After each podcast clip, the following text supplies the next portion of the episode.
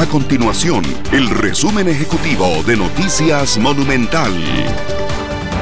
Hola, mi nombre es Fernanda Romero y estas son las informaciones más importantes del día en Noticias Monumental. Los diputados por Heredia le pidieron cuentas a la Municipalidad de Santo Domingo de Heredia sobre la existencia de un botadero ilegal de basura en el distrito de San Miguel.